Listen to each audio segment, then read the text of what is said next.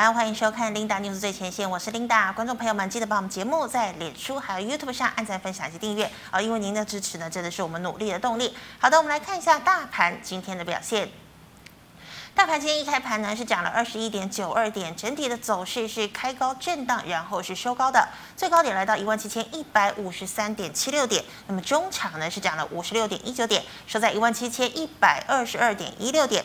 好，我们看一下大盘的 K 线图哦。昨天呢收了一根小黑 K 棒，留长上影线，那么成交量呢是来到了三千八百七十九亿。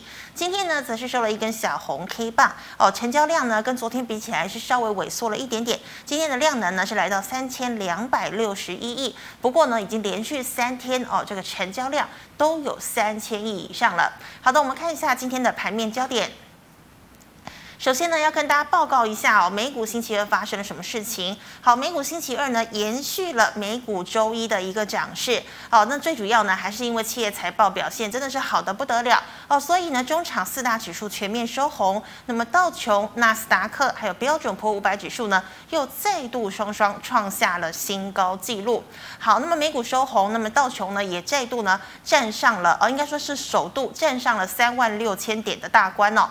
那但是呢，其实美国。时间十一月啊，这个二号还有三号，联准会呢要召开这个货币的政策会议。那么预计呢四号会公布会议的细节。好，大家呢也认为，其实在这场会议当中，应该呢会公布确切哦缩减购债的时间点以及规模。那到时候会不会又会啊对这个市场呢产生新一波的冲击，是比较值得关注的。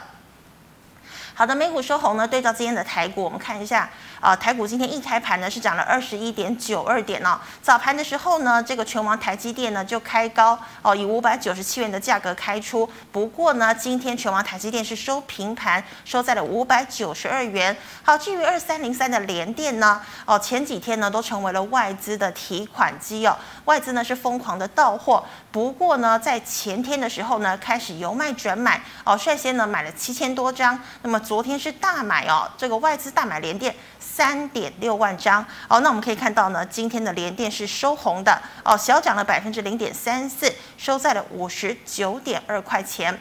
好的，那我们再来说说这个昨天召开法说会五三四七的世界先进。好，这个法说会哦表现不是也很好吗？哦，像是呢 EPS 是赚了两块钱。那么董事长方略呢也认为呀，诶，接下来呢这个呃情况呢，这个明年上半年哦产能利用率呢都将维持高档的一个水准。那么资本支出呢，也原本由八十五亿上修到了九十亿元哦。那么第四季呢，产能也会季增两个百分点哦。不过呢，昨天我们知道这个世界先进呢一度来到了涨停，那么也拉抬了联电还有台积电的股价。但是呢，这个法说会，好像行情只有好一天哦。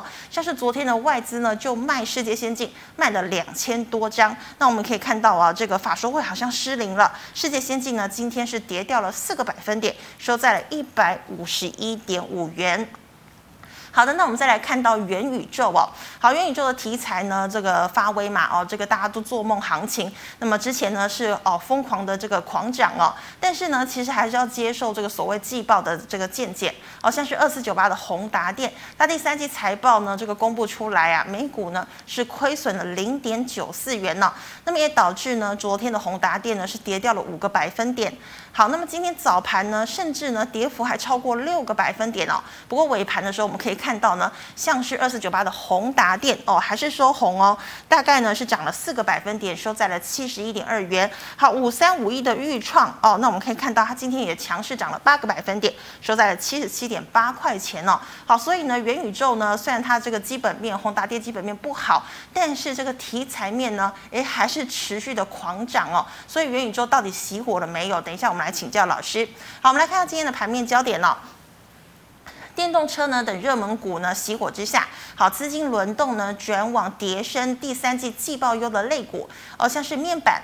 货柜三雄续弹，那么今天呢也带动了跌升的钢铁出现比较大的弹幅，电子的记忆体 MCU 股价位处相对低基期的网通、被动元件呢今天都是有所表现的，但由于电子这个全指股走势平平，而指数呢并没有太大的上涨空间，半年线呢仍然是压力哦。好，这个航运五雄包括了航空的华航、长荣航以及货柜的长荣、阳明、万海，早盘呢是再度的开高，但航空股呢这个涨势不济。货柜三雄尾盘涨幅也是收敛。好，再看到啊，这个中钢呢，第三季获利创高，带动钢钢铁股出现全面的反弹。其中呢，以不锈钢族群反弹的幅度比较大。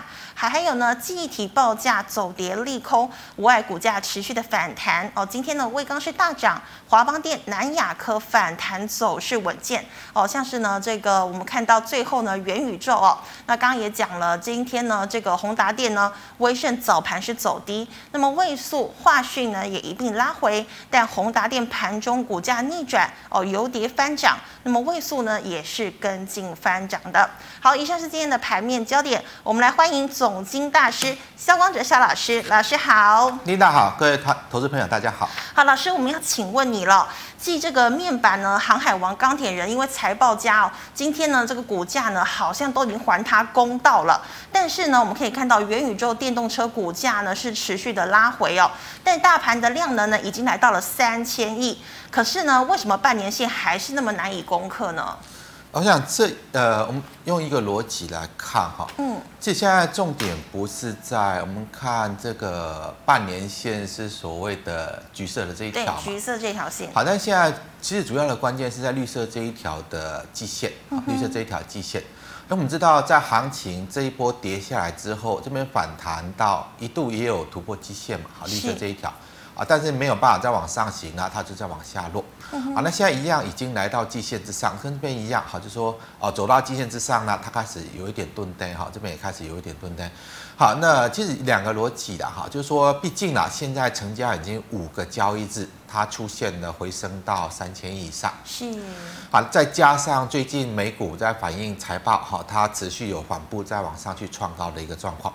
好，那如果说美股啊这一波的涨势它还没有结束，还持续的比较强势的在做垫高，还在创新高，那当然可以带动台股的人气持续的回升。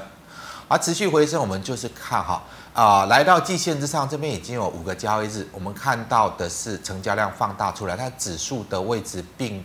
变化并不大，是。啊，例如说以在这个六天前的一个收盘指数跟今天啊差不到一百点，好，差不到一百一百点，好，那就两个状况。哈啊，一个状况如果说现在来到季线的位置是下面好，这边低档去做一个承接强反弹的，因为涨了一千多点好，所以他们在这里做获利了结。好，那可能啊接下来如果成交量不萎缩啊，把这些低档。强反弹做获利了结的筹码做一个承接之后，这个行情就会再往上走。是啊，这是一种状况。那另外一种状况呢？如果说来到这个位置，像这边来到这里，为什么涨不动掉下来？好，这边就是因为上方啊，这个在高档卖出的啊，跌下去的不卖，弹起来继续再卖。好，所以如果是以这一种的卖压来看，它的卖压就会很强，那可能就会再跟上一次一样，啊，上不去之后呢，又往下掉。好，所以我们当然到这个位置，呃，现在的形态跟这边是差不多的。好，我们没有办法去判断，它是因为啊、呃，在这边低档承接做获利了结呢。啊，如果是这一种卖压的话，它可能就是大概顶多一周的时间。好，大概这个如果说啊，筹码还是啊买盘还是很积极啊，持续有比较扩量增量的状况，把这一些获利了结的筹码。呃，承接过后呢，它就可以再往上走。好，那第二种状况就是跟这边一样，好，是高档在卖的那些筹码啊，弹起来又开始卖。好，弹到季线，如果还是一样高档在卖的那些筹码啊，它的卖压就会比较延续。那可能一旦美股转弱，那成交量要萎缩下去，那这边可能就是一个反弹高点啊。那这个我们就后续再来看，现在啊，让行情没有办法持续往上走的到底是？那种持续性高档在卖的，还是说低档啊强反弹弹到这个位置做一个获利了结这样的卖压哦，我们我想就是后续的走势来做判断。是，那老师，那其实这个这几天可能会公布那个货币的政策会议，那对于缩减购债啊，那有没有可能会影响到美股？美股又再影响到台股呢？呃，我想这个可能性很高哈，因为、嗯、呃，在九月份美国联总会的会议就已经宣布，十一月它就要呃宣布缩减购债。啊，那如果说是一个缓步的缩减购债，可能对于美股影响就不大。那怕的是像呃，在应该一个多礼拜前哈，加拿大啊，他就宣布直接终止购债，而不是。减少购债哦，直接的，好，它是直接终止哈。嗯、那一一一般来说哈，加拿大算是跟美国的一个货币政策是比较挂钩的。嗯、那会不会加拿大这样的动作，也就代表哦，美国联总会有可能这一次，它也可能就是直接宣宣布，我就是不再购债了，好，就是不再印钞票啊。如果是这样的一个状况，可能对美股的影响性就会比较大。除了这个之外，就是呃，当他这一次利率决策会议之后的这个呃。所谓的记者会的说明，如果说他开始丢出一个啊，应该会开始把升息的时间提早的话，好，那这个升息的预期呢，它也可能会造成美元开始走强，那对于美股呢，可能这个压力就会出来。而这个时间点来看呢，哈，就是说呃，美股的财报的反应大概也反已经反应差不多了，是，那反应差不多呢，后续要再有什么利多，可能就比较难。啊，那所以呢，这个美国联总会这一次的会议政策纪要开始公布之后呢，那或许呢，美国股市就有可能会出现利多出尽。好，这个是必须要去做留意，有可能会出现的状况。好，那我们再谈一个哈，如果说这个行情要继续往上走了，我们知道在最近这一段期间涨什么股票？呃，最近哦，涨这个所谓的航运啊，元宇宙。好，对，好，最近哈。呃，应该最近就是涨的哈，大家应该都知道，就是一些比较没有基本面题材性的股票，啊、例如说宏达电还亏的要死哦，第三季还亏了将近一块钱，它就拼命的涨。嗯哼，好，那这种比较没有基本面题材性炒作的股票，你要去寄望他们再把行情持续往上拉，这个难度真的很高。是，好，这个难度真的很高。如果说行情这里要再往上走，它结构必须要出现转变，哦，转变什么？转变这种，因为呃，毕竟啦，像这种没有基本面题材性的股票，它可以涨，只要市场资金短期汇聚，好，就可以往上去做拉升，好，但是毕竟的哈，毕竟是亏钱的公司，你要寄望它持续的去大涨，然后有一个稳健的把行情带上去的一个走势，那是不可能。行情要往上去稳定的发展，一定是要比较绩优的股票嘛，啊，那个股价的一个上涨的延续力道才会有一个。让行情有延续性上涨的可能，那很简单哈，这里已经来到了这个半年线嘛，好，站上季线的一个位置，那至少二三三零的台积电要涨嘛，嗯、我们看一下二三三零的一个股价，收平盘。好，台积电在这里呢，它也是维持在季线的位置，是，它已经接近一个月它都不动了嘛，哦，好，从它的法说过会，它一直就卡在六百块，它不动，好，那台积电在季线的位置涨不上去，那。指数已经来到季线，你要期望指数再往上走，它就不太可能嘛，好，不太可能用那一些啊、呃、没有基本面的这种比较中小型的啊题材炒作股，再把行情一直往上带，这个就不太可能。好，那至少像台积电呢，哈，这个我们知道台积电呃上个月的营收还创历史新高嘛，嗯、那呃为什么它这边会跳空？因为它的季报很好嘛，啊、嗯，所以它是一个有基本，像二三零三的联电也是一样嘛，好，联电在这个位置呢，我们看一下二三零三。啊，它也是在这里持续横盘不动嘛，好像昨天法说还有公布季报有利多的五三四七的世界先进，世界先进好，它公布呃这个财报好，那法说利多，结果涨一天又退回来。是好，如果说连这一些这种比较呃绩优的，好有可以有一个持续向上发展的这种股票都没办法涨的话，那回到行情的状况，好，大盘的状况。哦，已经来到这个位置，你就要去留意会不会是跟这边一样，嗯，啊，就说一波的下跌反弹到季线的位置，啊，想要逢高卖的这边逢高卖出的，又又在这边又开始逢高卖，啊，这边会不会跌下去，然后弹起来又到季线的位置，会不会有一些？啊，这种固定逢高要卖的一些筹码又开始逢高卖，好，这个就有可能会造成这个行情就涨不动，好，就可能有反弹预压。是，好，那么老师，我们再来看到航运哦，航运呢这两天呢都有这个反弹的一个情况，那尤其呢长荣、阳明反弹近三成，但是呢融资又增加了，请问这样的反弹可以持续吗？呃，航运应该是在上个礼拜三，我来到 Linda News，嗯，特别跟大家提醒要去留意航运的一波反弹波哈。是，我们看一下二六零三的长荣。啊，上礼拜三我就跟大家谈到，因为这个这个阶段它明显有筹码在做低阶的状况，然后呢，接下来呢，它要开始去公布第三季季报，现在还没有公布嘛，是，所以呢，当这边开始有一直一些在积极低阶的筹码，好，可能在季报公布之前呢，它现在市场又有一些提前卡位的买盘进来，所以他们就开始去做转强嘛，是，那我们就是呃一个最大的一个症结点哈。啊、呃，这个财报第三季季报一定会很好，好，因为像呃全球最大的货柜商马士基也公告财报哈，那个获利翻了六倍，啊，股价也几乎要创新高哈，所以呢，也可以预想的，好，不管是长荣、阳明还是万海，第三季季报都会很好。嗯好，那如果说现在了，现在这一波的买盘呢是这种季报公布前的提前卡位买盘，那换句话说哈。只要季报还没有公布，哈，这些股票有拉回，你都可以进去做低接，啊，因为季报公布呢，它应该就会跟啊、呃、这个至少像呃这个友达一样嘛，哈，季报公布当天会涨停嘛，啊，那它就会创近期的新高嘛，所以呢很简单，就季报还没有公布之前呢，啊，短线上有震荡拉回，应该就是可以去做介入，但是一旦当季报公布之后，哈，它的股价就会比较震荡。嗯，因为如果说这一段已经一个礼拜，从上周三我跟大家谈，好，你要去抓这个沪汇三重的一个反弹行情，好，那如果说季报公布利多见报了，好，利多出来了，好，那这边提前卡位的买盘难免就会开始有比较大的获利了结卖压，好，所以短线就会开始比较震荡，但是季报还没有公布之前呢，我认为拉回都可以去做一个承接，好，至少呃等到季报公布会有一个上涨的一个利润可以去拿嘛，好，那如果说季报公布，它会开始震荡，是不是代表它大概反弹结束要反转？我认为还不会。好，就是说以它的反弹的一个角度，例如说以现在货柜的报价，它并没有明确的反转哈。那马士基的一个呃这个获利也提前第三季季报也提前公告嘛啊，尤其在于对第四季哈这个全球货柜商的一个对运价的看法，那因为塞港的状况还是在，好，所以呢运价在今年年底之前也下不来。所以应该会有比较大的一个反弹的，我认为这一波会有比较大的一个反弹，但是会不会创高，我是认为不可能。嗯，好，那你就抓接下来的一个震荡过程，季报公布之后它会震荡，那震荡过后呢，我认为它还是会有机会去做一个持续性的反弹。所以以航运来看，我认为应该是它是进入到一波的一个比较中呃比较波段性的一个反弹的一个阶段。嗯。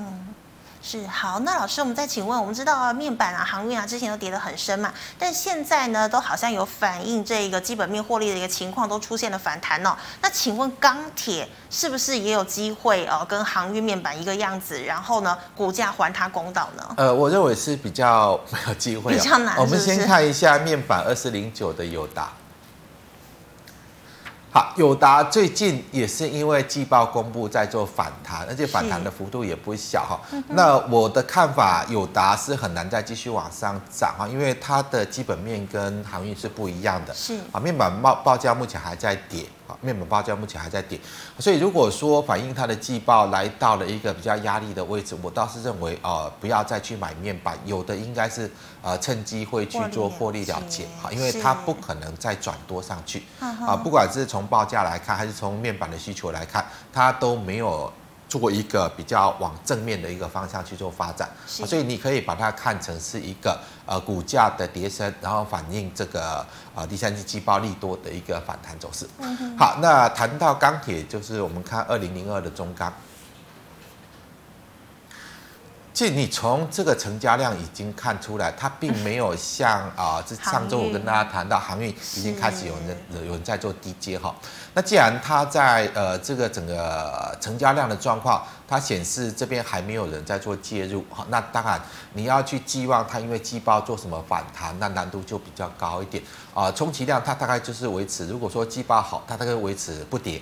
啊，大概就是在这里持续的一个震荡整理。嗯，好，那你要寄望它有一波的比较像样的一个反弹波的话，那至少啊量要先出来嘛。好，就是说呃要明显的看到市场有资金，好要去因为季报让它出现一波反弹，那当然这个成交量它会先有这样的一个状况出现，但是目前钢铁股还没有看到，还没有看到这样的现象。嗯、是，所以老师基本上这个资金现在还是先往航运呃来轮动。呃，以短线上，我们就操作面的一个角度，与其你现在啊再去追一些题材性没有基本面的股票，好跟着市场去做炒作，毕竟风险很高。是。好，那如果说你在短期希望有一个比较稳定的获利啊，那风险也不大的，倒是航运股还是可以去做留意。嗯好，那老师再请问呢、哦？就像这个宏达电呢，它第三季财报是亏损的嘛？哦，不过呢，今天还是收红哦。所以这个元宇宙概念股这个做梦行情其实还没有结束，对不对？呃，那就看一下二四九八的宏达电哈，二四九八的宏达电。呃，的确啦，在最近这两三个礼拜，哈，因为市场炒作这个元宇宙题材呢，啊、嗯呃，很多市场比较投机性的资金都经常去做炒作。好，那短线上这种炒作股，我们很难去预判它什么时候会反转。是。好，但是一个基本的原则就是，它怎么炒上去，结束之后它会回到原点。下来。好，它会回到原点。嗯。因为很简单的，就是现在市场就给大家一个大梦嘛。啊，就是说脸书它开始推元宇宙。对，微软也是。对，Google 也都在推这个所谓的所谓元宇宙，就是 AR、VR 了。哈，这个虚拟实境、扩充实境。好，要把这种虚拟实境、扩充实境带到我们现在。在日常的生活中来，它当然是一个非常庞大的商机，但是重点是哈，重点是台湾在这一块就少数几家啊，过去有在这一块去做琢磨，这个商机我们台湾能吃到多少？我认为很有限，很有限。好，它只是在画一个梦，给投资人有一个炒作的题材。我们来谈宏达电好了。宏达电大家应该知道哈，在十年前它的股价曾经到一千三百元，那为什么？因为十二年前，它推出全球第一支的智慧型手机多普达。好，那因为多普达，因为它是全球第一支哈。过去我们在用的手机，现在大家应该没有了，现在都是智慧型手机在荧幕上画画嘛。是。那十二三年前，那我们用的手机都是按键式的哈。那当然，这个整个时代已经改朝换代了。好，那我谈这个就是说，为什么宏达电会从一千三百块跌到剩三十块，剩二三十块？为什么？嗯。因为它的这个。一开始是全它第一支智慧型手机嘛，当然全球市场都是它的天下，因为没有别家做智慧型手机。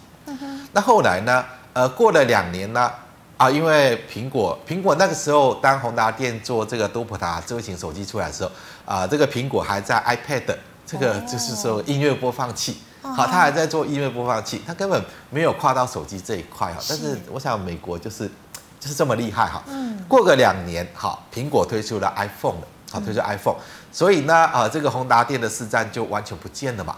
啊，除了 iPhone 之外呢，又过个两年，中国包括华为啦，包括小米啦，好，这一些他们的智慧型手机全面推出来啊，所以呢，宏达电的这个智慧型手机就节节败退，节节败退。嗯。啊，那是不是去年他就把宏达电的手机部门卖掉了？好，那他就是全力在发展这个 AR VR 啊，所谓这个元宇宙的这个所谓 AR VR 这一块嘛，虚拟扩充实境这一块。好，那问题又回来了。这个元宇宙这个 AR VR 是呃专门给宏达电台湾这一些厂商去做吗？你可能吗？不是吧？不可能吧？嗯。苹果是不是明年它 AR VR 的产品就正式的推出亮相开始销售了？啊，所以问题又回来了啊！如果说在智慧型手机宏达电打不过苹果，那这个 AR VR 宏达电可以打过苹果吗？有可能吗？那当然也是不可能啊，是啊，所以我想它就只是一个呃市场，因为这个题材好给予一个是呃题材性的一个炒作。好，那你去想，好，苹果明年这个 AR VR 的产品就出来，当然宏达电又不可能战赢它嘛。嗯。好，那今年苹果还没有推出，那宏达电今年有获利吗？有吗？它第三季还亏将近一块钱。是。那如果今年都没办法获利，好，明明年苹果的品产品推出了，那宏达电要怎么去获利？嗯，要怎么去获利？我说，我想这是一个重复循环的一个问题啦。好，那说 AR VR 除了说呃苹果要推出产品嘛，Google 要推出产品啊，大概都明年这些产品就都会推出来啊。那其实 AR VR 其实呃就是说呃在这一块发展的最大的好最比较用力比较呃发展比较大的一个一个状况是在对岸的中国。嗯，我们知道在中国现在 AR VR 实现在呃。我们看得到的产品，其实主要是在线上游戏，还有这个动画啊，我们看到像对岸的这个三 D 啦、四 D 的动画啦，像这个所谓的线上游戏，他们在 AR、VR 的一个发展的状况，它比台湾要先进很多。好，那所以如果说啦，元宇宙是一个未来趋势，但是你要去评估的是台湾，包括宏达电，它要怎么跟苹果打？嗯，还要怎么跟呃中国那一些厂商去打？完全没有机会哈。那不管饼再大，好，你要去考虑的是能不能够带起宏达电咸鱼翻身哈，股价是咸鱼翻身的。好，但是未来的一个经营呢？啊，它有可能打过苹果吗？有可能打过中国那一些厂商吗？我认为几率真的很低，好，真的很低。所以啊，就是短线上了，如果说市场的资金还一直在往这里去做炒作，好，那你要跟他去炒，跟他去赌也也可以。但一旦它转弱，你最好就是适时做停损啊，因为它怎么涨上去会怎么跌回去，啊，从哪里上的从哪里啊去就会从哪里回来，大概就是这样，那就是一个题材性的炒作。好的，谢谢。那老师再请问哦，GMoney 来社群的问题，第一档哦是做这个电池哦，电动车电池四七三九的康普，成本是一百七，怎么做？呃，康普来看哈，现在它这一波的一个往上的操作已经上去，然后这边又开始出现一个大量的一个往下落哈，呃，应该是短线的高点到了，短线高点到。如果说你要介入了，我们可以从。形态上来看，哈，这边的大量的位置，嗯，哦，大概在这个位置，哈，嗯，这这个 K 线比较不好，哈，好，如果说它有机会回到这边的一个起涨点，好，那你倒是可以去做介入，那短期不建议去做买进，那你大概抓这样的一个区间来回，大概抓这样的区间来回，对，是，好，那老师再请问哦，这个化工股一七一一的永光未来走势看好吗？呃，永光的话，我是看不到什么前景啦，因为这一波大家在炒它的呃第三代半导体的材料嘛。好，但是不管啦，不管说这个梦画的有多大，它能实现的几率我认为不高。好，因为电子特用化学到目前为止还是日本的天下，还是日本的天下。好，那台湾呢？如果说它有达到这个技术水准，那问题是。台积电敢不敢用？好，那联电敢不敢用？它是一个问题啦，所以你也把它界定为是一个题材性，好，题材性的一个炒作为主哈啊，所以题材性炒作来到这里，它已经有涨不动的现象啊。短线上如果说它的题材在发挥，再往上拉，我倒是认为去做获利了结。好，那这个低点如果跌破，你要设止损。好，那这个低点跌破要设止损。那如果说再往上拉，那是以获利了结为主，因为这种呃。它还是一个题材性的，简单来讲，题材性的炒作了。哈，那如果说这个股价的上涨没有办法在它的营收跟获利反映回来的话呢，啊，反映上来，它的股价怎么炒上去，会怎么回到原点？哈，那就是以这样啊逢高去做一个解码，这边不宜再做介入。所以它第三季的财报也是获利不佳吗？它它不会有什么大的获利出来，从营收可以看得出来，它不会有什么大的获利出来。是，好，那老师再请问呢，四九三八的和硕。呃，和硕这个代工哈，如果说以现在苹果的新品的一个销售状况，呃，短期那现在苹果刚刚谈到它有一个重点哈，呃，在今年 AR VR 它又开始准备要量产，好，是虚拟实境的一个产品。啊，那应该市场预估会由和硕来做代工了哈，所以短期它可能会有一个呃比较偏多的题材，但是毕竟在昨天的成交量比较大。所以成交量比较，所以如果说啦，如果说你要去介入这一档，好，这边爆了大量之后没有往上走，它可能会再做回撤。嗯哼。好，所以呢，以极短线我们看一下，嗯，我们把图再放大一点，啊，不是，图放大，K 线缩小，图放大，K 线缩小。好，呃，稍微缩小一点，啊，不是，在 K 线稍微放大一点。好，这样，好好好，好，来到这边的位置，呃，短期，因为它也是比较全值性的股票，我是认为来到接近昨天的高点，你就先卖，好，先卖。那有回到这个位置，这边原先整理的平台，你要做买进，再做买进，是，好，因为它来到这个位置，已经到这边有一个大量，嗯，对，也过了嘛，好，这边有一个大量，嗯，那。它刚好过之后呢，现在拉回又受制于在这个大量的高点的位置，是啊，所以它代表它短期不是要往上去走的，好，不是要往上去走，所以要介入是等它拉回来，好，等它拉回来再去做介入。那短线呢？短线应该是先逢高卖一趟，好，短线先逢高卖一趟。好的，老师，那有同学请问呢，被动元件族群的股价春天何时会来？那今天是不是来了？因为像你看二十九日的华新科和信长今天都来到了涨停。哦，他们今天是在反映第三季的财报，好，反映第三季的财报。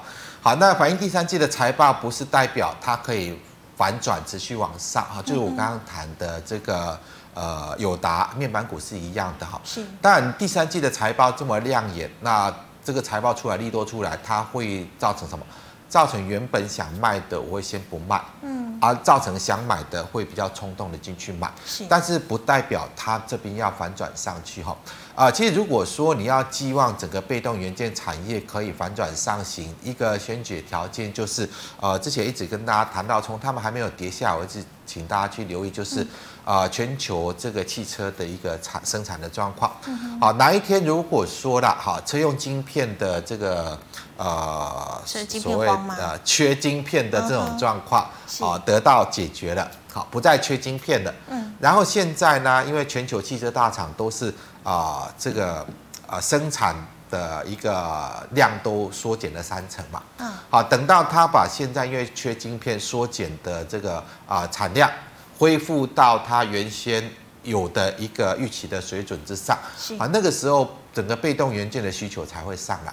哦。那如果说呃这些汽车大厂都还是维持在这种减量生产。好，因为缺晶片减量生产的状况，那当然整个被动元件的需求就上不来。好，因为在呃过去两年，被动元件需求之所以可以那么大幅的成长，啊，主要是来自于汽车市场。好，汽车市场对于被动元件的用量很大。是。啊，那如果说这个主要的需求市场它没有办法回复到一个全产能的一个开工、全产能的生产的一个状况之下呢，那短期就比较难再见到前两年那种啊被动元件这种强劲的需求。啊。所以如果说你要预期他们再出现一个反转走多的一个走势，那可能还要再等等。啊，等到呃这个汽车晶片的供应恢复正常啊，这个全球车厂的生产恢复到正常的状况，那个时候才会出现。好，那老师再请问呢？五三零九系统电的部分，其实哈，它也是所谓的汽车充电桩的题材了。我们也只能用题材性来看待，因为这家公司目前还是一个损益两平的状况，也没有什么获利哈。那营收呢也还没有出现。好，那可能就是呃市场赋予它的一个题材性了。好，那。简单来讲哈，这一波上来，它的确有增量上来，嗯，好，但是来到前高的位置，它这边又开始有一个受阻，好，涨势受阻，所以我认为是一个抓一个区间呐，大概来到这个位置，你是先卖，好，那如果说有回到这边整理的一个支撑位置，你再做买进，做一个区间操作会是比较有利。好，那老师再请问哦，八二六一的附顶现在是量缩的一个情况，请问适合进场吗？目前不适宜哈，目前不适宜。呃，以富鼎来看哈，以今年的获利，它的基本面的一个条件来看，它现在本益比不高，它的确有投资价值。嗯。啊，但是现在如果说以技术面来看，好，这边大量嘛，好，这边有大量。好，这一波上来来到这个位置呢，它又出现大量又涨不上去，也就是在这个位置有固定的卖压，好，有固定的卖压。所以短期呢，不建议去做买进。好，那有的呢，来到这个位置，我是认为先卖一趟。如果说你要去做买进，大概也就是来到形态的支撑位置。好，大概抓这样的一个区间操作。好，抓这样区间操作，可能会是在短期。如果说你昨天在短期的操作，会是比较有利的一个做法。好，那老师再请问二四三六的伟诠电。好，伟诠电这个位置，如果说我们就本一比的一个角度来看，它的价格已经偏高了哈，已经偏高。好，那这边就是有一波的比较大量的出货嘛，好，比较大量的出货，这一波弹上来到这个位置，又又面临到什么？又面临到卖压，好，它又开始往下掉，又开始往下掉。好，所以一样的，好，如果说它这个低点没有跌破了，我们简单来讲，好，这边低点。这个不太好控制，嗯，好，大概就这个低点，好，你你就接下来它回落到这个点，如果没有跌破的话，那你可以做一个短线买进，是，然后到这个位置呢，那你就做一个逢高卖出，大概抓这个区间操作。嗯、但如果跌破这个低点，你有的你就要做停损，好，你就要做停损，哦、因为它的股价不便宜。好，如果说以这个呃 MCU 的一个平均本益比来看，它它它的本益比是偏高的，好，是偏高的。好，那么老师再请问哦，八零八六的宏捷科成本一百六十三，是基本面好的公司吗？其实宏捷科的基本面不错了，好不错，那也是，但它没有爆发性的成长，好，它就是一个比较温吞的、稳定的一个成长状态。嗯，那以现在这个生化家的一个状况，它它是二代半导体嘛，好，生化家的需求也没有明确的减弱，好，但是有一个问题就是它的股价太高，本益比太高。嗯嗯所以它这边啊、呃，三个高点，一个高点，两个高点，三个高点，它是高点持续的在往下掉嘛？是。那低点呢？低点也是持续的在往下掉。嗯。所以它是处在一个比较偏高的整理形态。那短期我认为有的先卖啊，先卖。嗯、那如果说你要买，你等它来回撤，啊，回撤到这个低点哈，我们看好这个低点，如果说有守住的。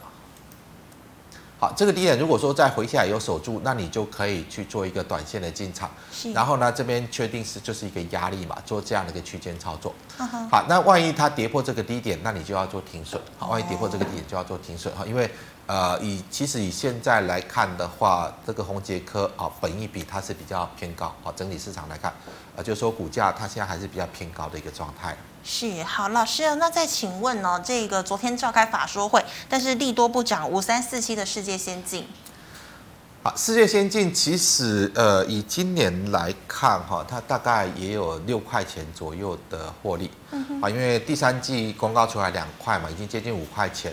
好，那第四季如果说还没有明显的下滑的话，大概有六块半左右嘛。嗯。好，那六块半左右，其实来看的话，这边大概三十倍本一比嘛。是。啊，那三十倍本一比大概就是它的一个极限，好，它的一个极限。所以它这一次上来到这里，好，又接近到这一根高位的反转 K 线，它又受阻了，又开始往下掉。嗯、好，那你大概抓一百三十块。好，一百三十，嗯，好，那一百三十块，一百三十块大概就是二十倍本一比嘛。是。好，那你大概就抓这样的区间，好，大概的话一百三到一百八之间。嗯哼。好，这个是一个比较大的一个区间的形态。好，那你短线操作怎么做？短线操作是现在已经见高，所以它这边的低点会做回撤。是。啊，你就就看这个低点，如果回撤啊、呃、守稳的，它可能就会再往上弹。哦。啊，比较好的一个介入点大概就是一百三十块左右，大概就是这个位置吧。嗯哼。好，大概这个位置，好，会是一个比较适合，它大概会是这样的一个区间形态，是大概维持这样的区间形态。好，那老师再请问二三七四的佳能，好，佳能，我的看法就是卖了，卖，好，就是卖，因为它也是一个题材性炒作的，啊，它的本业来看就是这个相机镜头嘛，我们想我们现在。呃，手机的相机镜头呢，大部分是大力光啦，好、嗯、像这个啊、呃，中国的呃，其实玉金玉金光也这个竞争力也没有了，舜宇光学了，哈，中国舜宇光学跟大力光已经抢占了大部分的市占，嗯、好，那这个是数位相机镜头哈，啊、哦，不是呃，对，数位相机镜头，所以它已经没有什么前景，嗯、所以你看到它的获利都是来自于业外的获利，那既然我们看不到它未来有什么前景，好，那营收跟获利也没有什么机会。去出现一个什么样的一个转机性？那来到这里出现一个高档爆大量，嗯、那大概就是一个反弹结束了。哦，反弹结束。那大概就是先卖，好，先卖。有有往上，应该就是要先卖。好，那老师，请问六六零三的富强新筹码已经松动了吗？是停损还是续报？呃，富强新来看的话，这一边的大量，它会形成压力啦。简单来讲，哦、这一边的大量会形成压力。啊，所以短期如果说有到这个位置哈，这个位置啊，应该就是要卖的，应该就是要卖啊。那如果说，但是它形态还是一个震荡走升的形态。是。好，那你如果说来到这个位置，你就先卖它。啊，如果要买，大概来到接近这个低点，接近这个位置再买，做一个区间的操作。好好的，那老师再请问哦，这个呃钢铁股二零一四的中红可不可以续抱？以中红来讲哈，这里当然它的本益比是偏低的哈，因为今年的获利来看，它本益比大概就八倍左右哈，就八倍左右，所以这里叫你去卖也不合宜哈，不合宜。好，你至少稍微等它反弹，好，稍微等它反弹啊，但是它反弹呢，应该幅度不会大哈啊。例如说，它第三季的财报还没有公告嘛，如果说第三季财报它公告，它有可能会像啊面板像这个。呃，友达一样，稍微涨个一两天，是啊，那你就等到涨了财报公布涨个一两天的时候把它卖掉哈，因为它不会反转上去，好，它大概反弹完又会回下来这边做持续的震荡，啊，那你就现在先不要卖，好，等它季报公告有一个一两天的反弹的时候再做一个出脱会是比较好。好的，来等反弹。老师，那请问第三代半导体有三七零七的汉磊，汉磊这边就是我是认为。就是卖了啦，就是卖了。因因为一个很简单的道理哈，即使汉磊，我认为它怎么涨上去又怎么跌回去的，因为它也是题材呀，就是题材嘛，好，就是题材。很简单的，我们来比较哈，汉磊今天的股价是一百六嘛，对啊，五三四七的世界先进，它股价多少？一百五十几吧，一百五十五吧。五三四七的世界先进一百五十五，嗯，凭什么汉磊的股价比世界先进高？这个我想是一个很简单的逻辑哈，因为汉磊现在它的营收获利也是来自于晶圆代工嘛，啊，它的晶圆代工就是一座四寸晶圆厂，一座六寸晶圆厂，是。啊，所以呢，它做不出什么获利哈，今年了不起大概就五六毛钱，啊，世界先进呢，它有八五座的八寸晶圆厂，是，所以它这个产能这么大。所以它可以创造出啊一年哈，今年大概有超过六块的获利嘛。嗯、哼所以你去算一下哈，呃，世界先进的获利一定是汉磊超过十倍以上。哇！那为什么汉磊的股价可以比世界先进高？嗯、好，因为市场说它有三代半导体，它在发展三代半导体。是世界先进没有吗？世界先进也是在发展三代半导体啊。啊、世界先进的竞争力会比汉磊差吗？不可能啊！不管是就技术就产能，它都比汉磊还要高。嗯、那世界先进的获利是汉磊的十几倍，那凭什么汉磊可以股价比世界先进高？啊、呃，你要说接下来三代半导体汉磊会呃这个整个呃发展的状况会超过世界先进，嗯、那绝对是不可能，嗯、那绝对是不可能。好，那你。光就一个，因为汉磊有三代半导体的题材，难道世界先进没有吗？那与其你这里要去买汉磊，不如去买世界先进嘛。啊，就是这么简单的道理。所以如果说你跟着市场去炒这一档股票，你就不用管它短线还会不会炒，还能炒得多高，那你就卖掉，你去换到世界先进不是更好？至少更稳定嘛。是。啊，至少呢，你明年还有五六块的配息嘛。你汉磊有什么？完全没有嘛。就是大概就是这样的一个逻辑而已。哦，好，老师，那我们来回答这个 YouTube 的问题哦。第一档哦，六二一三的连帽，连帽的一个状态哈，这个位置来看，即使它的基本面不错，但毕竟股价比较偏高一点哈。你大概抓一个区间操作，是呃，这边大量的开始是在这个位置，嗯，啊，大概就这个位置。好，这一次他把这个大量跌破哈，其实比较不妙。是，呃，我认为短线上如果有来到这个位置，你就要先做一个离场，嗯、因为他把这一波回下来，他把这边连续大量的位置做跌破了。是，那跌破之后，如果说短线它有反弹到这里，你就先离场，因为我认为它可能会再来测这个低点。嗯哼，好，那那老师不好意思啊，请问这个一样是元宇宙概念股三五零八的位速。位数简简单来讲就是一样的逻辑啊，它怎么上去怎么回来了。是，那只是说短线既然市场在炒了哈，你要跟着去炒也可以，但是你设个停损。嗯啊，但是如果说你以投资的角度，我是认为不要去碰它哈，因为不管它短线炒到多高，哈，这个位置它都会再回来。啊，那你没有把握它什么时候会反转嘛？是啊，那如果说你真的要跟着市场热度去炒，那你就啊设个停损位。好，如果说一旦跌破你就出来。好啊，如果说以投资的角度，你就不用去管它怎么炒，啊，怎反正炒完它会再回来，嗯、大概就是这样的一个一个状态而已。是，目前元宇宙概念股好像都是这个样子哈。好，那老师再请问哦，一样是第三代半导体，有三零一六的加金拉回空手可以买吗？以加金来看哈，这一次的创高是一个量价背离创高哈。嗯哼。既然是量价背离创高来到这边，它是一个短线的高点出来了，你要去做介入，可以大概回到支撑，回到支撑，大概回到这个支撑位，也就是这个位置。是。好，如果说你要去做介入到这个位置是比较理想的，但是我个人认为三代半导体就台股来看，它也是一个题材，啊、嗯，它也是一个题材。啊、呃，能够见到他们的营收跟获利有什么表现的话，那最近一两年是不可能看得到，啊，不可能看得到，尤其是在整个呃三大半导体材料。呃，过去我们没有办法超越日本这半导体材料来看的话，嗯、那即使是在第三代半导体哈，我们台湾的厂商要去超越日本，我认为几率也很低。是啊，那我想日本它不可能呃平白的拱手把市占把这些市场放给台湾的厂商去做一个占领。好、嗯，那我们也只能够把它做一个是呃题材性来做看待了。那毕竟呢，当股市在走多，市场资金很多的时候。啊，市场就会不断的去找一些题材，来来让大家去做炒作。好、嗯，那毕竟如果说呃这种炒作的题材，你没有看到实质性的营收获利好的一个这种财报的数字出来呢，那有可能这些题材未来都会消失掉，它有可能就只是一个假题材。嗯，好，那你要去炒作也可以啊，一样就是把握一个设定停损的原则，好，设定停损的原则。好的，那老师再请问哦，这个二四八一的强茂。呃，强茂到这个位置，我认为短线它已经明确的反转啊，毕竟它本益比很高，好，它本益比很高。好，那这边有的反弹都先卖，反弹都先卖。好，那你要做介入，大概等它回撤这个低点的位置，好，是这个低点位置，如果说守住了，好，那你再去做介入，那做一个区间。好，这里要持续往上，我认为没有机会，因为它的本益比太高。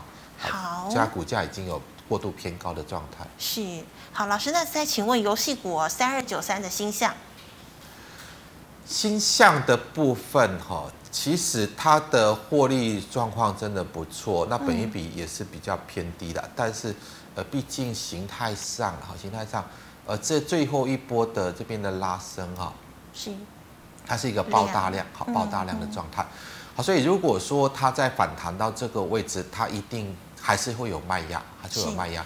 所以如果说你有的哈，你有的来到这个位置，你就要卖一套。好，这边用这样的成交量，要去化解掉这边这么大量的一个套牢卖压是不太可能。是。好，那你要做介入，等它再做回撤低点，好，大概抓一个区间，好，抓一个区间来看。好，老师，那请问哦，这个二三八八的威盛，啊，威盛一样啊，威盛你就跟着。宏达电的一个操作逻辑来看哈，嗯呃，短线如果说呃资金还要炒，它当然有可能再拉，好，但是你就原则上设一个停损，像昨天的低点，嗯哼，好，昨天这个好像是一个反转 K 嘛，今天又拉上去，说不定明天又往下跌了，对呀，好，那你就把这个低点设为停损，一旦跌破这个昨天的低点呢，那大概这根 K 线就是一个明确的反转，那你就停损出场。那我是不建议去买这种股票了，不要，我个人不建议去买这种股票。好，了师，那那下一档也是元宇宙二三四零的光磊。呃，光磊的话，其实它不是在炒元宇宙哦，因为它是被日本公司呃收购了。好，被日本收购公司收购。好，那短期的，如果说以 LED 的产业来看的话，其实它这边在反映的，除了元宇宙题材，就是啊、呃，它被日本公司收购的一个题材。哈，但是这个题材，昨天这根 K 棒大概已经反应结束了。是。所以短线上，如果说还有反弹，就先卖，啊，先卖。啊、呃，那你等它回落到这个位置，好，如果说你想要去做介入，再去做介入。好，那大概呃这一波的这样从。三十块不到涨到五十块，这个涨幅太大了哈，应该反映的包括被收购的题材，包括元宇宙这种题材，大概也已经都反映完了啊。那这个反映完，大概要回到这个位置点，好，那你要做介入再去做介入。好，老师，那再请问哦，一样是电动车电池概念股六五零九的聚合，呃，聚合这一波大概涨势已经结束了哈，跟那个呃康普差不多嘛，好，等它回撤这个位置。好，那你做一个区间的操作，是好，回撤之后再做区间操作。好，那老师再请问一五二八的恩德，呃，恩德的部分，这个，嗯，这个我它的基本面我比较没有了解，因为我没有去看。以现在来看，这个小量，我们看一下这边大量的位置。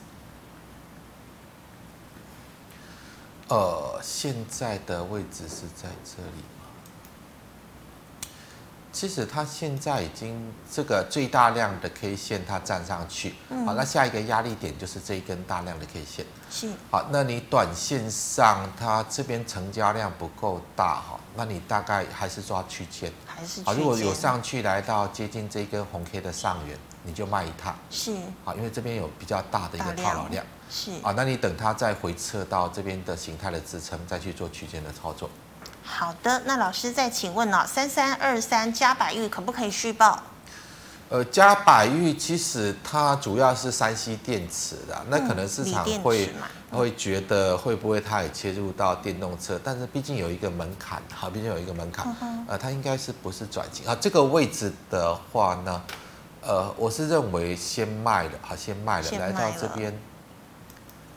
这边是一个形态阻力嘛，啊，这边毕竟是比较大的量，啊，比较大的量，好，来到这里呢，它上不去，它就有可能再回下来回撤支撑，是，好，大概抓区间的，还是以抓区间，因为它的基本面没有什么太大的一个改变，那营收获利也没有什么明显的成长，嗯，那可能这一波就只是借由一个题材，啊，让它出现一个反弹，啊，反弹之后还会还会回撤支撑，啊，大概就抓一个区间区间的操作。好的，老师，那请问一拳哦，二四八六。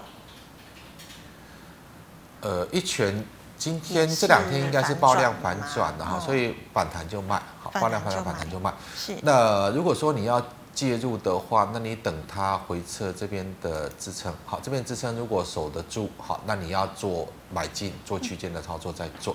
好，但是这边这两天量爆的太大，我是认为它会跌破，好，所以有反弹你就先卖，有反弹就先卖。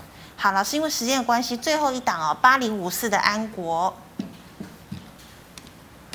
呃，安国现在的股价是没有方向的了哈，所以你不用寄望它会涨上去啊、呃。那如果回到这个位置，本一比来看就不高哈，那大概也是一个抓一个区间操作，因为它弹上来这边的高点过不去嘛，就往下转啊。你等它回撤到这边，如果跌不下去，它就有可能再弹上去啊。大概抓这样的一个区间来回。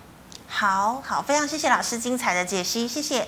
好，观众朋友们，如果你还有其他的问题呢，可以呢，呃，扫一下我们这个肖老师的 LINE，老师的 LINE 呢，小老鼠 G O D 五五八，扫了之后，老师有空会亲自回答你问题。老师，请问您直播的时间什么时候？啊，对，在下午四点半，我还有一个对这个解盘节目，会对于目前。啊，包括产业趋势，还有现在整个国际金融局势呢，会给大家一些比较新的一个视野啦，哈，比较大的一个视野啊，让大家对于行情有比较较多的了解。如果想有多一些了解，可以啊锁定四点半我的个人节目来看。是的，好，最后呢，喜欢我节目内容的朋友，欢迎在脸书还有 YouTube 上按赞、分享及订阅。感谢你的收看呢，我们明天再见了，拜拜。